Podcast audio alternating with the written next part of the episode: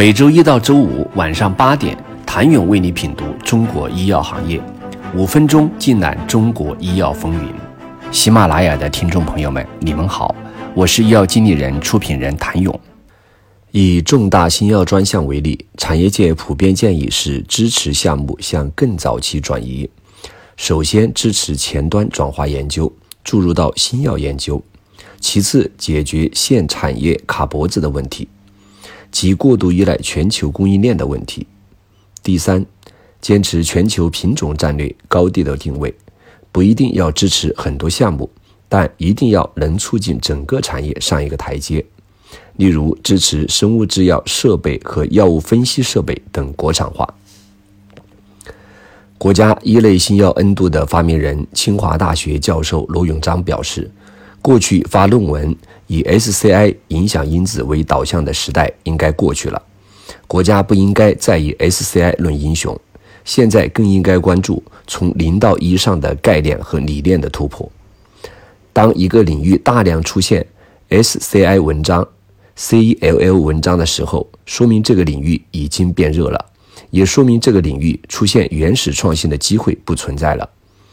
此时需要更进一步明确科研成果转化中的规则与规则的可持续性，比如转化过程中专利持有、科研人员激励、转让价格公平等。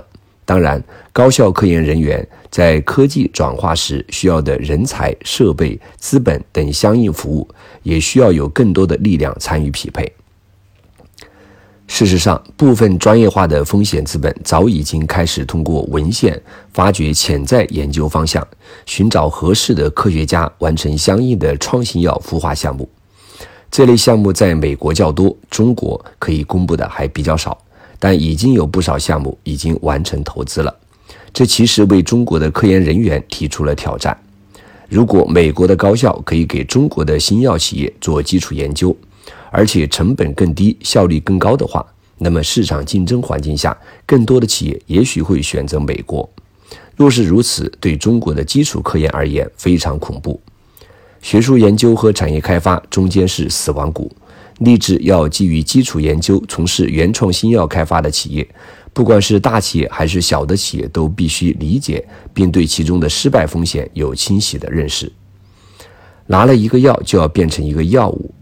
百分之百抱金娃娃，这个想法是不现实的。中国离进入全球制药行业第二七级还差什么？一个显性的指标是没有通常意义上的重磅炸弹。成就重磅炸弹需具备三个特质：适应症足够大，产品具有临床差异化优势，商业化能力完备。从这一层面看，目前只有恒瑞的 PD-1 卡瑞利珠单抗有成为重磅炸弹的潜质。根据恒瑞二零二零年报，恒瑞预期二零二一年其 P D one 有望超过十亿美元。当然，更重要的是，成就重磅炸弹还需要成熟的支付体系支持。从吉利德的天价品肝药，到艾伯维的药王休美乐，再到如今成为超级重磅炸弹的默沙东的 K 药，乃至基础胰岛素来的时，无一不是如此。但这恰恰是中国创新药在目前中国的市场环境中所遭遇的重大短板。必须承认，二零一八年医保局成立后推出了系列措施，包括打击欺诈骗保、药价谈判、医保目录动态调整、集采的腾笼换鸟等，都是希望为创新药支付提供更多的费用空间。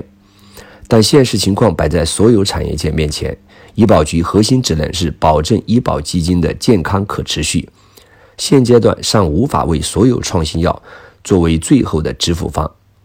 在传统大药厂、生物制药、生物技术三类公司格局与角色初显的当下，未来五到十年，每类公司该如何在原有资源禀赋加持下，持续不断为中国医药产业创新发展贡献动力？请您明天接着收听。谢谢您的收听。想了解更多最新鲜的行业资讯、市场动态、政策分析，请扫描二维码。